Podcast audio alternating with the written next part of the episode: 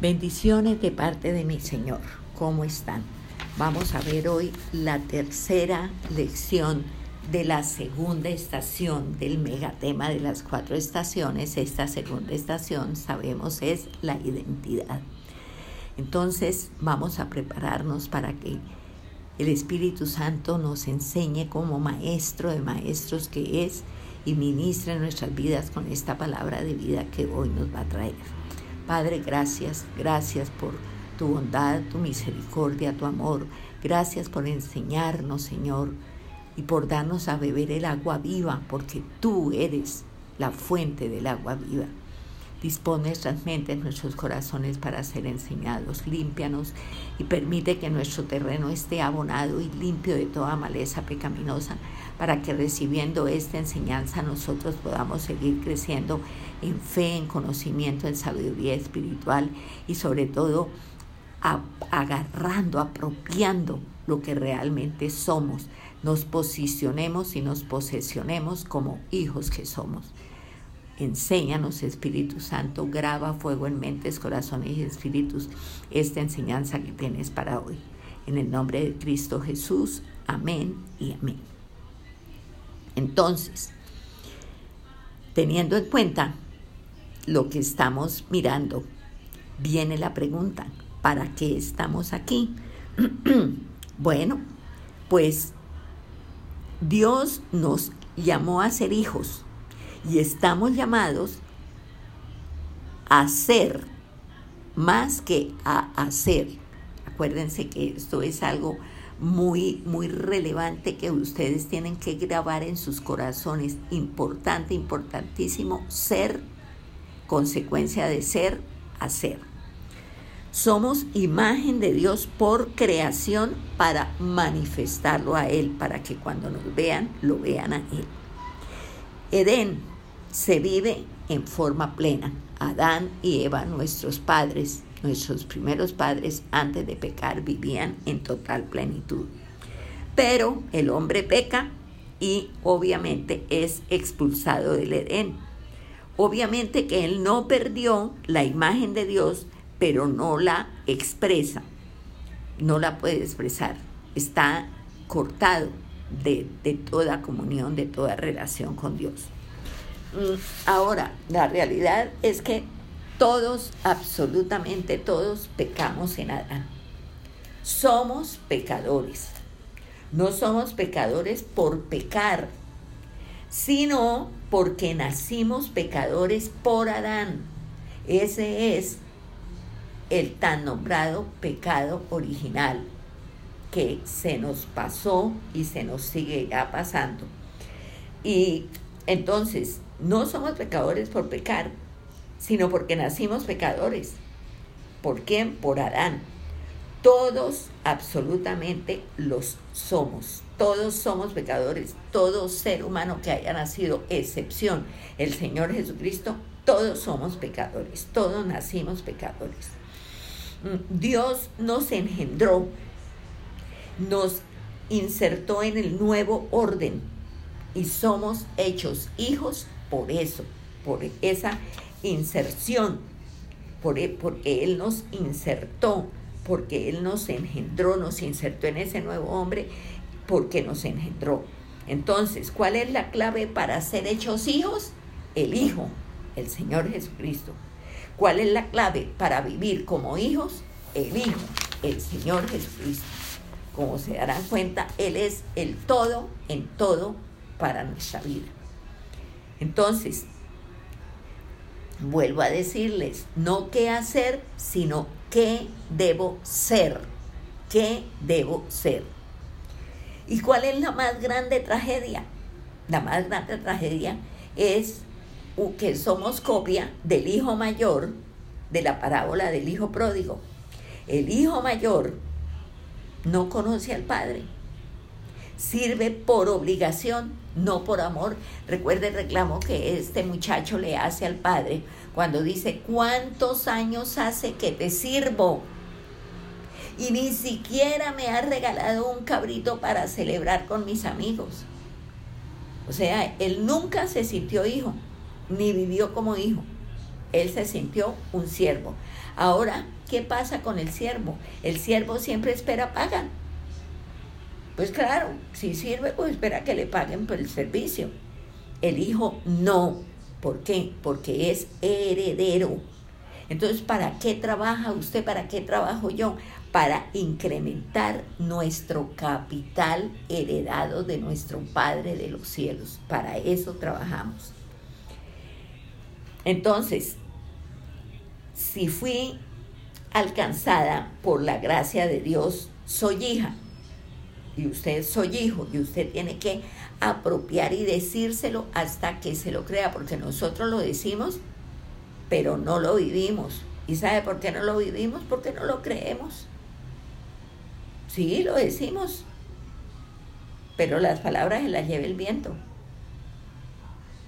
Pero cuando es, es cuando usted cree, cuando ya es una convicción, eso ya es otra cosa.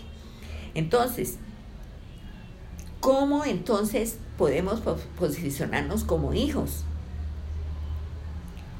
Lo primero que usted tiene que entender, cómo se posiciona como hijo. Usted puede vivir como hijo cuando sabe que es hijo, no antes. Usted tiene que decir, yo sé, que sé, que sé, que soy hija, que soy hijo. Y esto tiene que ser para usted una realidad tan completa, total y absoluta como la que tiene usted de ser hija de su mamá y de su papá. Y más si usted es una copia de cualquiera de ellos.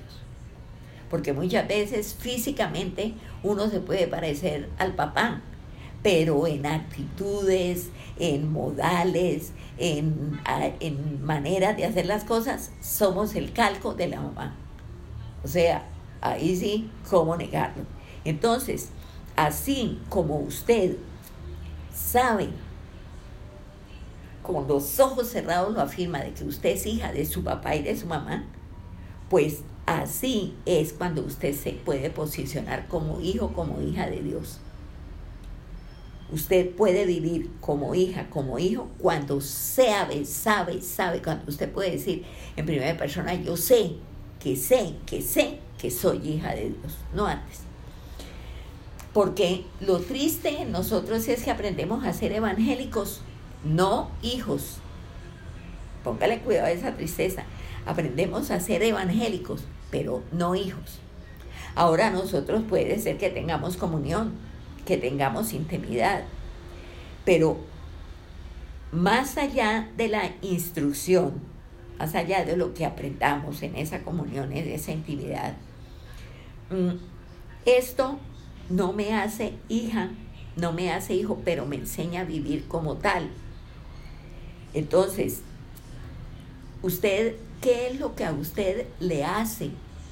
Le hace hija, le hace hijo. Saber qué es, saber qué es. Sé, sé, sé que soy hija.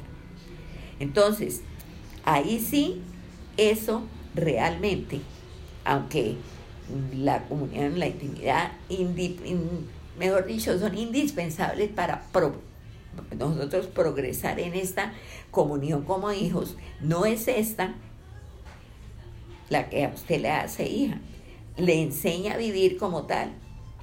Entonces, usted, usted no puede permitir que su identidad de hija vaya a ser formada por la religión.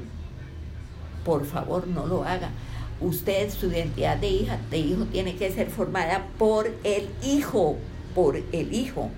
Usted tiene que vivir, o más bien vive como hijo, como hija, cuando su preocupación, por ejemplo, uno tiene una preocupación muy, muy puntual en la vida, cuando su preocupación en la vida deja de ser el pecado, entonces es cuando usted puede creer y puede apropiar de verdad verdadera que usted está empezando a vivir como hijo, como hija. Ahora, el problema del hombre expulsado del huerto es el pecado. Obviamente, claro que sí. ¿Por qué? Porque el pecado no le permite tener comunión con Dios. Le dañó la comunión con sus semejantes y con el entorno porque no puede ejercer mayordomía. Ya no tiene el control. Ya las cosas lo controlan a él. Y el pecado hace algo tenaz, nos saca del propósito de Dios y nos mancha en nuestra naturaleza. Y todo hijo de Adán, absolutamente todo hijo de Adán, nace en pecado. Y por esta condición de pecado desata la ira de Dios sobre el hombre. Por eso se desata la ira de Dios, por nuestra condición de pecado. Y antaño, cuando existía el tabernáculo, se eh, mataban cabritos y ese pecado, que era lo, e, ese, esa sangre de los cabritos que hacía, cubría el pecado, ese pecado quedaba cubierto, pero el verdadero problema seguía allí. ¿Por qué? Porque el pecado seguía.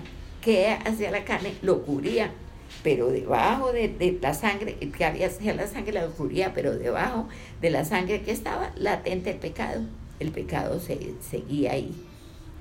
El pecado que hizo nos destituyó de la gloria de Dios. El pecado es perverso, pero de una manera que nosotros no tenemos idea de la perversidad del pecado. Vamos a leer unas, unos, unos versículos fuertes que hay aquí en Romanos 3 del 10 en adelante. Dice, como está escrito, no hay justo ni aún uno, no hay quien entienda, no hay quien busque a Dios, todos se desviaron, a una se hicieron inútiles, no hay quien haga lo bueno, no hay ni siquiera uno. Sepulcro abierto es su garganta, con su lengua engañan, veneno de áspides hay debajo de sus labios, su boca está llena de maldición y de amargura, sus pies se apresuran para derramar sangre, quebranto y desventura hay en sus caminos, y no conocieron camino de paz, no hay temor de Dios delante de sus ojos. Eso es Romanos 3 del 10 al 18. Aquí hay una, una semblanza de lo que hace el pecado, de lo que hace nosotros. Nos destituyó totalmente de la gloria de Dios. Por cuanto todos pecaron, dice también en Romanos, y están destituidos de la gloria de Dios. Dice ahí en el versículo 23, por cuanto todos pecaron, pecaron y están destituidos de la gloria de Dios. Ahora, esto es tenaz, tenacísimo, tenacísimo. Ahora hay algo que nosotros posiblemente no, no tenemos como, no, no tenemos, eh, lo decimos sin ponernos a pensar en lo que realmente significa esto que sí, yo soy libre, yo puedo hacer lo que quiera, yo no sé qué, pero quiere que le diga una cosa, el hombre natural no tiene libre albedrío. ¿Saben por qué? Porque todo hombre natural es potencialmente inclinado al pecado y peca. El hombre natural puede proponerse, puede darse cuenta, porque la convicción del Espíritu Santo viene a todos los hombres por igual, a los cristianos y a los no cristianos y puede ser que los resultados de las malas acciones le, sean tan evidentes y la convicción que el Espíritu Santo siempre da nos haga ver que, que, el pecado es malo, que si yo sigo caminando por donde voy caminando, haciendo lo que voy haciendo, esto va en demérito mío, esto va en contra mía y yo puede ser que de buena fe y creyendo diga, bueno, de verdad que ahora sí, hasta que llegue, yo no voy a volver a hacer eso. Y puede ser que usted sea muy, muy cierta y muy sincera y muy honesta en eso que está diciendo. Pero una cosa es que usted lo diga y otra cosa es que usted lo haga. Usted puede tener el propósito firme de hacerlo, pero como usted está vendida al pecado, como el, el, demonio es su amo, y el demonio, ¿qué es lo que hace? Ponerle ocasiones para que peque. Él le suelta como con las cometas, le suelta cuerdita. Y usted hoy ese pecado no la dominó, esa actitud no tuvo control sobre usted, usted controló esa actitud y usted se siente contenta. Y eso pasó un día y tres días y cinco días y ocho días y usted se siente que respira, pero mejor dicho, cuando de pronto tiene una embarrada donde usted no metió los pies, no se ensució los pies, usted metió los pies hasta las ingles. Dice, Dios mío, Señor, ¿qué me pasó? Pero yo creí que ya esto lo había dejado, pero yo estaba convencida que ya había podido. No, no. ¿Por qué?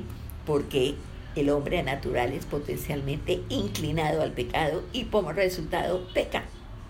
Ahora, la presencia del Señor Jesucristo en medio nuestro nos permitió entender cómo fuimos al principio.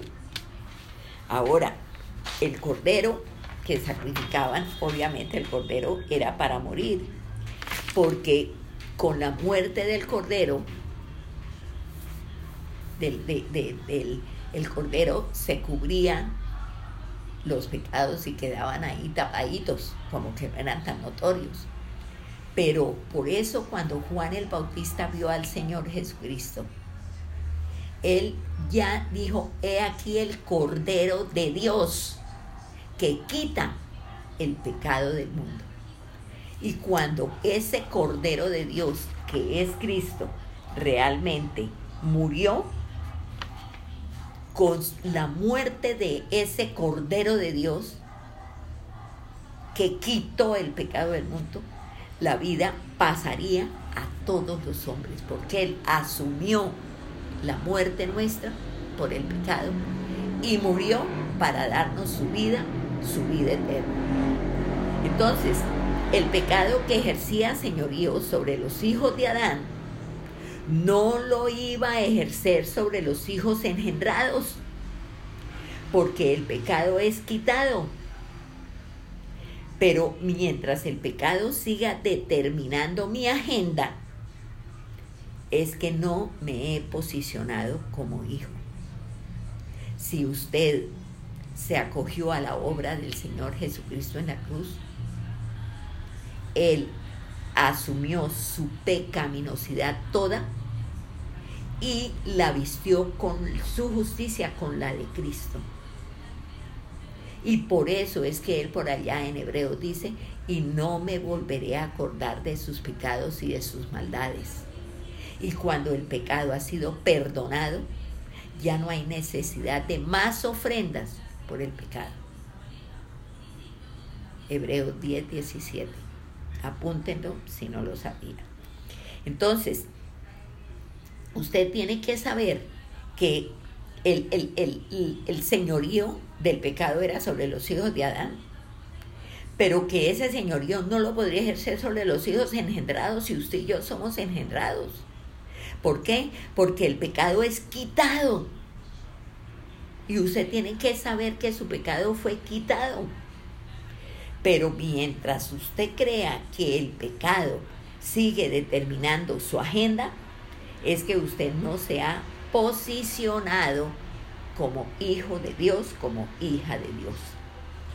Y la verdad es que ya viviendo posicionados como hijos de Dios, yo mi vida ya no puede girar en torno al pecado, porque ese pecado ya fue resuelto por el Cordero de Dios que quita el pecado. Y si el Cordero es eterno, como sabemos que lo es, lo que hace es eterno. Lo que quita, lo quita por la eternidad. Y la verdad verdadera de que nosotros no asumimos esta gloria tan increíblemente maravillosa, ¿sabe cuál es? ¿Cuántas veces a usted le pasa una que no es buena y ¡pa! le vuelve a pasar otra que es menos buena y le vuelve a pasar otra que es peor? Y muchas veces usted, necia e ignorantemente, que dice, eso es que seguro Dios me está castigando por el pecado que yo cometí hace uno, tres, cinco, ocho años. Seguro Dios me está pasando la cuenta. Y me está castigando y por eso está bravo conmigo y por eso es que no me oye y por eso es que me están pasando todas esas cosas. Y entonces usted comienza a hacer ayunos, usted comienza a decir, bueno, yo no voy a ver televisión, bueno, si yo, usted muy afecta al tinto, por ejemplo, como lo soy yo, entonces yo no voy a tomar tinto, yo me voy a, castigar no tomando tinto, yo no voy a volver a ver televisión, yo voy a, eh, voy a ayunar, eh, yo voy a, y voy a hacer espiritual, por favor. ¿Eso sabe qué es? Sencillamente ignorancia. Ignorancia. Porque si usted está viviendo como hijo, como hija que es de Dios, usted no puede ya girar en torno al pecado. Recuerde, ese pecado ya fue resuelto. Ese pecado, ese pecado fue resuelto por el Cordero de Dios, que es Cristo, que quita el pecado. Y, y, si hay un, un denominador en, en, el Cordero de Dios que quita el pecado del mundo, es que es eterno. Y eterno es todo lo que Él hace. Y si Él quita el pecado, lo quitó por la eternidad. Ahora, aquí en el cronos, o sea, en el tiempo que nos esclaviza tanto, una medida que Dios dejó para que nosotros fuéramos organizados, pero que a veces nos esclaviza de una manera tan tenaz. En el Cronos puede ser que todavía tengamos cierta dificultad con el pecado. ¿Sabe por qué? Por los hábitos. Nosotros tenemos hábitos pecaminosos que tienen lo que tenemos muchas veces nosotros. Y esos no se van a quitar con un triscar de dedos. Esos, esos hábitos pecaminosos son duros de quitar, duros de quitar. Y, es que usted tiene que, ¿por qué en, en parte es esto? Porque hasta ahora nos estamos enfrentando con la realidad de la eternidad que nosotros tenemos, de que esos pecados me fueron perdonados eternamente eternamente. Usted no tiene que estar pensando en, uy, sí, uy, es que Dios está bravo, uy, sí, y es que Dios me va a castigar, uy, sí. No, por favor, ya deje eso. El pecado no tiene potestad sobre usted y sobre mí. Nosotros fuimos desalojados de Adán y posicionados en Cristo. Póngale cuidado. Desalojados de Adán y posicionados en Cristo. Mire Romanos 8.1 que dice, dice, ahora pues ninguna condenación hay para los que están posicionados, estamos en Cristo Jesús, los que no andan conforme a la carne, sino conforme al Espíritu. Ahí en Romanos 8.1 está diciéndolo y diciéndolo muy claramente. Entonces, nuestra lucha por esa pecaminosidad que está en nosotros, es esa condenación que dice, dice ahí en Romanos 8, ninguna condenación. Pero nosotros, ¿qué pasa? Que nos seguimos sintiendo condenados y vivimos como condenados. Entonces nosotros tenemos que esa condenación hablarla como algo que ya pasó. Pero usted la tiene actual, usted dice, no, esta condenación que yo tengo, usted la tenía porque ninguna condenación hay para los que están en Cristo Jesús. Si usted está en Cristo Jesús, en el Cordero de Dios que quita el pecado del mundo, usted no tiene, usted no tiene por qué estar pensando en esa pecaminosidad y luchando en sus fuerzas contra esa pecaminosidad y, y que está en usted y que la hace sentir condenada y condenada y condenada. Entonces, todos estamos traumados. ¿Cuál es el trauma que usted y yo sufrimos? Seguir siendo gobernada por el pasado. Sigo yo, sigue usted, seguimos todos anclados al pasado. ¿Y sabe esto de quién es obra? Esto es obra del enemigo, del diablo. Y mientras él lo siga haciendo, con los réditos con que lo está haciendo, yo no puedo posicionarme en lo que Dios me dio. Porque sabiendo que el enemigo es mentiroso y padre de mentira y engañador, yo le creo. En lugar de creerle a Cristo que es la verdad. Yo soy el camino, la verdad y la vida. Y al que el Hijo libertare, ese será verdaderamente libre. Entonces, yo tengo, tengo o tengo que, que, por favor, saber que como es obra del enemigo, ¿y el enemigo qué tiene que ver conmigo? Si yo ya le pertenezco al Señor Jesucristo. Mientras usted siga dándole espacio al enemigo, usted no va a poder posicionarse en lo que Dios ya le dio. Oiga el verbo pasado, le dio. No le está dando ni le va a dar, le dio. Ya es tiempo pasado y es un hecho cumplido. Y nosotros los traumas por el pasado es la gran traba que nos impide caminar en el presente. Nosotros somos libres de condenación, por favor. Mire lo que dice ahí en Romanos 8, 34 y siguientes. Póngale cuidado a esto tan espectacular. Dice, ¿quién es el que condenará? Cristo es el que murió más aún el que también resucitó, el que además está a la diestra de Dios, el que también intercede por nosotros. ¿Quién nos condenará? Luego dice, ¿quién nos separará del amor de Cristo? ¿Tribulación? ¿O angustia? ¿O persecución? ¿O hambre? ¿O desnudez? ¿O peligro? ¿O espada? Como está escrito, por causa de ti somos muertos todo el tiempo somos contados como ovejas de matadero. Pero entonces, ¿qué es lo que usted tiene que mirar y de qué es de lo que usted se tiene que apropiar? De que usted ya no hay, de que usted no tiene condenación, ni la más mínima condenación, por favor.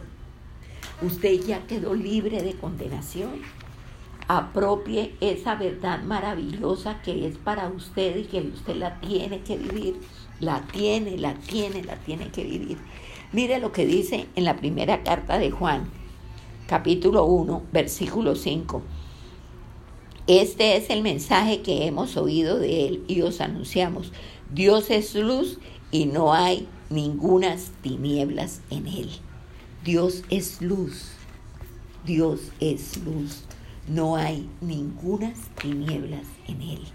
Esa es una verdad gloriosa. No hay ninguna tinieblas en Él. ¿Usted entiende esta gloria? Que como Él es luz, no haya tinieblas en Él. O sea, el Cordero de Dios redime nuestra culpa por la eternidad, por los siglos de los siglos.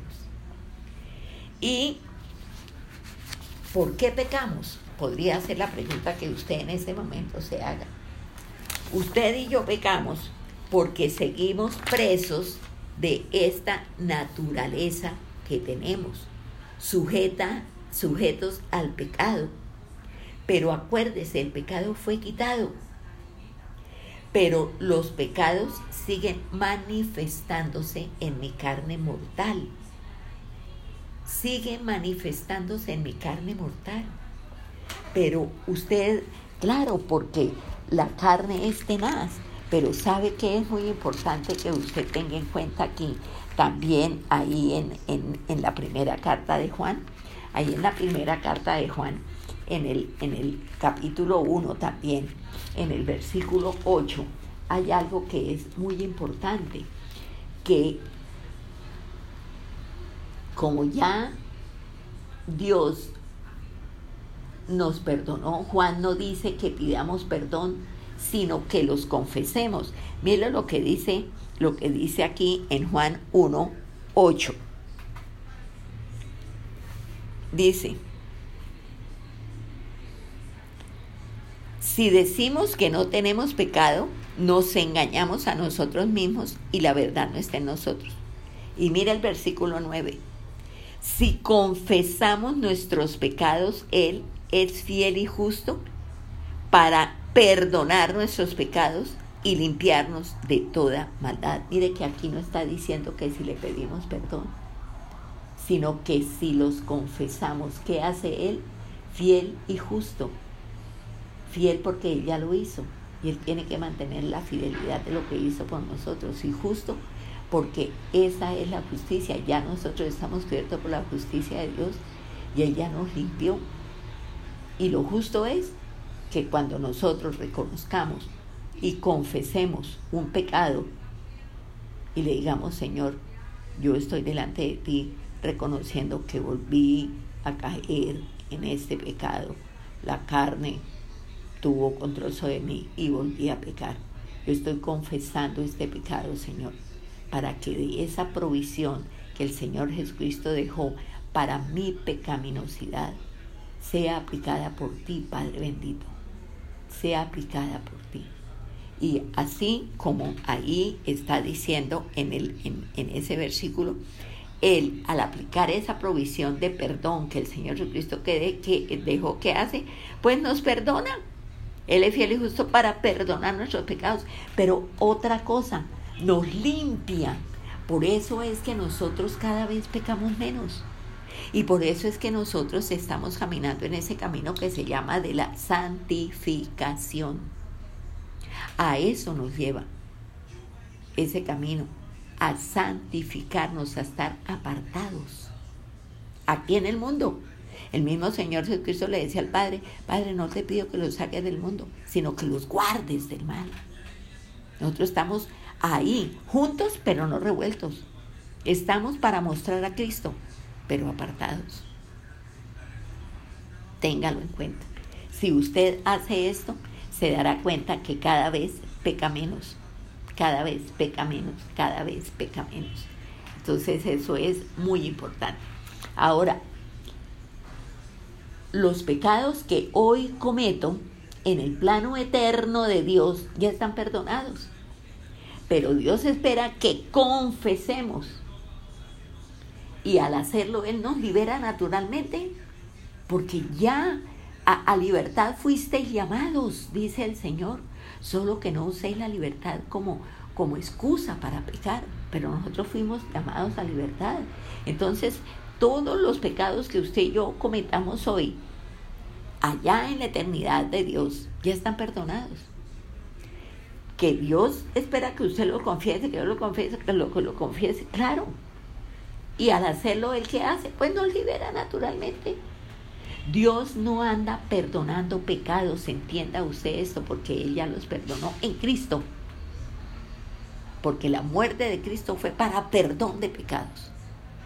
Entonces el Padre no anda perdonando pecados, Él ya los perdonó en Cristo. Y no es mi confesión la que hace que sea perdonado, sino la justicia de Dios, porque yo estoy vestida con su justicia. ¿Cuándo me vistió con su justicia? Cuando Él tomó toda mi pecaminosidad, desde que fui engendrada hasta el último día de la vida que yo vivo aquí en este mundo. Él me perdonó pecados pasados, pecados presentes, pecados futuros. Ya por eso no es mi confesión la que hace que sea perdonada, sino la justicia de Dios. Ahora, ¿por qué Él quiere que confesemos? Aquí hay un elemento clave. ¿Sabe cómo se llama ese elemento clave? Dependencia. Dependencia de aquel que tiene la capacidad de redimir lo que usted y yo hemos hecho e hicimos. Él nos redimió. Él nos redimió.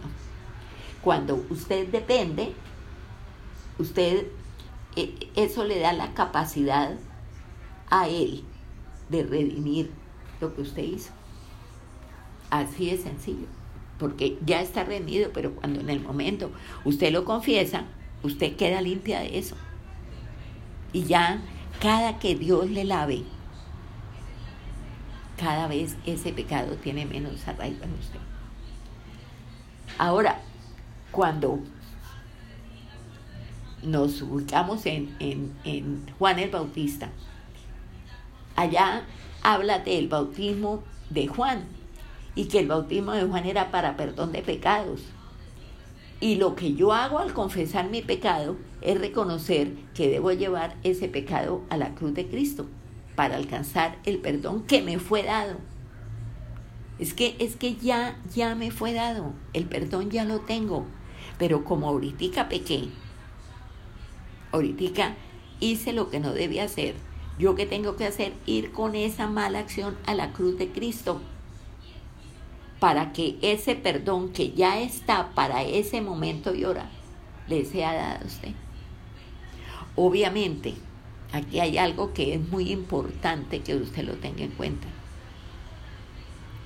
Y es que las consecuencias de su acción pecaminosa es una siembra que usted ha hecho. Y de lo que sembramos, cosechamos. Por eso, como el pecado ya no tiene poder legal, ya, ya puedo yo decirle al pecado, no, dígaselo. Porque si usted es débil ante el pecado y pecan, significa que las consecuencias de, esa, de ese acto pecaminoso, de esa mala acción, son siembras. Puede ser que sea una siembra como cuando usted siembra tomates, que a los cuatro meses ya hay tomáticos. O puede ser una siembra como la de la palma africana o los cítricos, que se demoran dos y tres y cuatro y cinco y seis y hasta siete años en dar cosecha. Y por eso cuando sus siembras se demoran, usted que tiene memoria selectiva, muchas veces no se acuerda de aquella siembra que antaño hizo, que estuvo ahí creciendo, creciendo, creciendo, creciendo, hasta que dio esta cosecha dura y cruel que hoy o tiene o tiene usted que recoger. Entonces cuando nosotros tenemos en cuenta eso, ahora eso no es que Dios le esté castigando, eso que usted sembró vientos y está cosechando tempestades. Como dice la palabra, el que siembra vientos cosecha tempestades. Entonces, tengamos en cuenta esto para no ceder al pecado, porque usted, ahora el pecado no tiene poder sobre usted, usted tiene poder sobre el pecado, usted puede decir no. Así toda la carne y todo lo ve por dentro de usted, usted le pelea y pero bueno, yo quiero, pero ¿por qué? Pero no, no sea fanática y ahí el enemigo le envía a otro que diga, deje el fanatismo, y deje tampoco, no sea así, no importa. Que le digan lo que le quieran decir pero usted manténgase porque usted conoce las consecuencias de una mala siembra. Amén.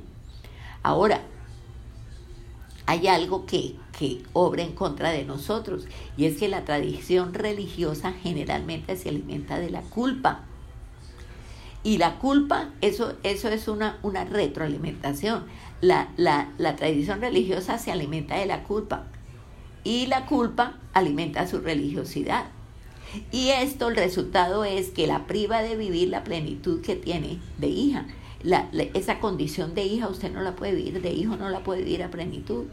Y cuando usted realmente vive como hija, vive como hijo, usted no puede vivir gravitando en torno al pecado. Por favor, no lo haga. Usted ya no puede vivir gravitando en torno al pecado. Eso no lo debe hacer usted. Ahora, Dios la usa para perfeccionar su poder, el de Dios en su debilidad.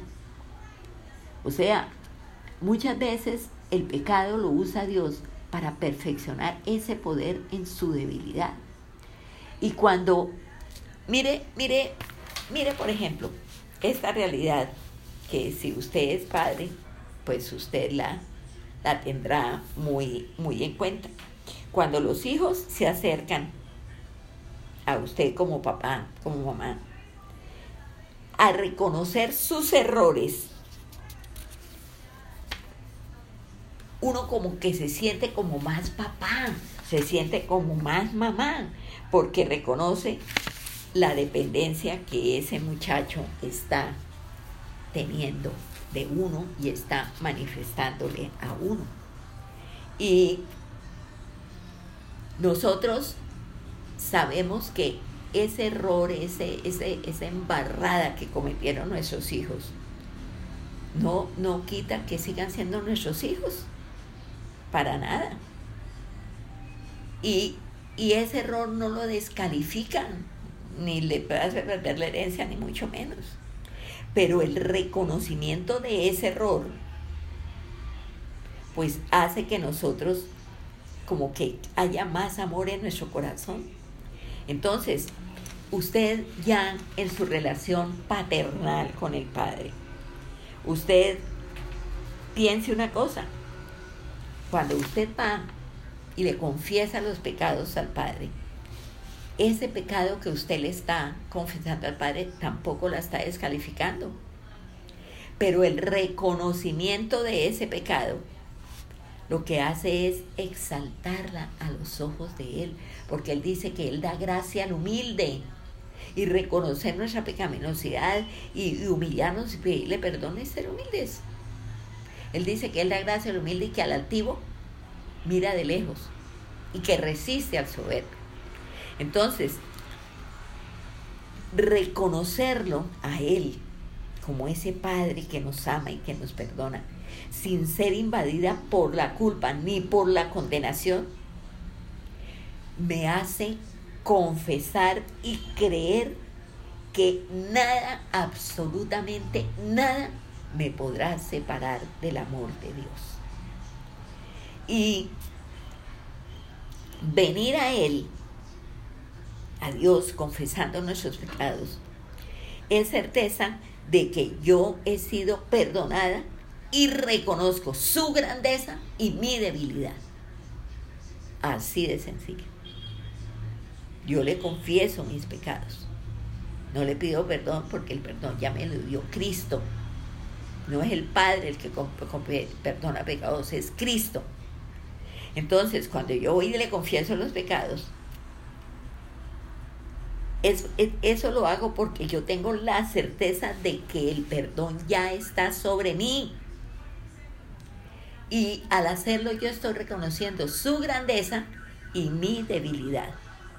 Y esa confesión me permite encontrarme con un Dios que me dice lo que dice ahí en Romanos 8 del 37 al 39, que son unas palabras espectaculares y preciosas que ojalá usted se las aprenda de memoria.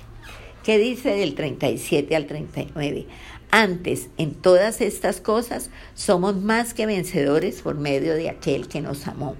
Por lo cual estoy convencido que ni la muerte, ni la vida, ni ángeles, ni principados, ni potestades, ni lo presente, ni lo porvenir, ni lo alto, ni lo profundo, ni ninguna otra cosa creada nos podrá separar del amor de Dios que es en Cristo Jesús, Señor nuestro. Figúrese usted, usted puede esa confesión le permite encontrarse con un Dios que le está diciendo esto. Mira, nada te puede separar de mi amor. Absolutamente nada. Mire, por, porque en medio de mis debilidades, que quienes no la tenemos, todos somos débiles, somos hijos. Y Él es fiel y justo. Y cuando yo reconozco mi pecado delante de Él, Él me dice, no te condeno ya está pago ese pecado. La sangre de mi hijo lo quitó. Y recuerde usted que a Dios nada, absolutamente nada, se le puede ocultar. Usted y yo le ocultamos muchas cosas a los demás, sí, eso es cierto, pero a Dios Por la sencilla razón que nadie se esconde de él. Y sería bueno que usted se leyera por allá en el Salmo, el Salmo 139 o ahora se lo lea del 1 hasta 12, porque eso la hace a usted cierta de su omnipresencia, de su inmanencia. Inmanencia es que todo está delante de Él, todo, absolutamente el mundo está delante de Él. Y Él está delante de nosotros. Entonces clame a Él, a Dios, para que le permita tomar de esa gracia que le extiende y pueda usted vivir a plenitud la grandeza de su perdón. Y deje de estar, transitando por la vida viviendo una religiosidad culpable, porque eso muchas veces es lo que hacemos, vivir religiosidades culpables. Usted debe vivir como una hija responsable, con una comunión cada vez más íntima, más íntima con Él, comunión íntima, comunión íntima. Resultado, no para perdón, sino por usted ser perdonada. Usted puede entrar a esa intimidad con Él. y decirle, Señor, revélate a mi vida. Yo quiero conocerte cada vez más. No estoy contenta con lo que te conozco, con lo que sé de ti.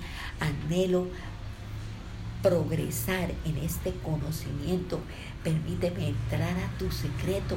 Permíteme vivir en esa intimidad donde yo te conozca hasta donde mi humanidad me permita hacerlo, Señor. Porque es la única manera como yo puedo adorarte, como yo puedo sentir que realmente tú eres el que eres. Porque yo lo digo, pero de decirlo a vivirlo, pues Señor, tú sabes que hay mucho espacio. Estas son consideraciones que si nosotros las hacemos de verdad verdadera, si de verdad nosotros hacemos estas consideraciones, vamos a tener una comunión de una intimidad con Dios, con el Padre, con el Hijo que hizo posible esta comunión y esta intimidad con el Padre, y una administración permanente del Espíritu Santo que habita en nosotros, que es el sello, que es la garantía de nuestro perdón, de nuestra salvación, de nuestra vida eterna, cada vez más profunda. Por eso es que Él da el Espíritu sin medida. El hasta aquí lo ponemos nosotros, por favor no lo ponga anhele cada vez más de Él. Y tendrá cada vez más de Él. Amén. Vamos a orar. Padre de los cielos, gracias, gracias por esta enseñanza preciosa, Dios mío, donde nuestro corazón palpita acelerado de solo pensar, Señor, en todo lo que tenemos por recibir de ti, por disfrutar de ti, por gozarnos en ti. Esa eternidad, Señor, que ya estamos viviendo, porque el día que muramos físicamente, lo único que hacemos es separarnos de esta carne y ser revestidos con el vestido glorioso, el cuerpo glorioso que tú tienes para una intimidad eterna, completa, total y sin límites. Esos límites que la carne hoy nos pone, pero que el Espíritu nos permite avanzar y saber que ya casi ya casi. Y como decía Pablo, proseguimos al blanco para alcanzar aquello para lo que fui alcanzado. Porque ese es tu propósito, Señor. Que cada vez seas tú más, menos nosotros. Permítenos llevar a una realidad cada vez más cierta esta verdad, que es tu verdad y que es la verdad. Gracias, Señor alabamos, bendecimos, exaltamos y glorificamos tu nombre. Nombre que es sobre todo nombre. Nombre en el precioso y maravilloso. El nombre del Señor Jesucristo, en quien vivimos, en quien nos movemos, en quien estamos, de quien recibimos toda clase de bendición. Bendito seas. Alabanzas, gloria y honra a ti, el único, verdadero, grande, precioso, maravilloso Dios. Amén y amén.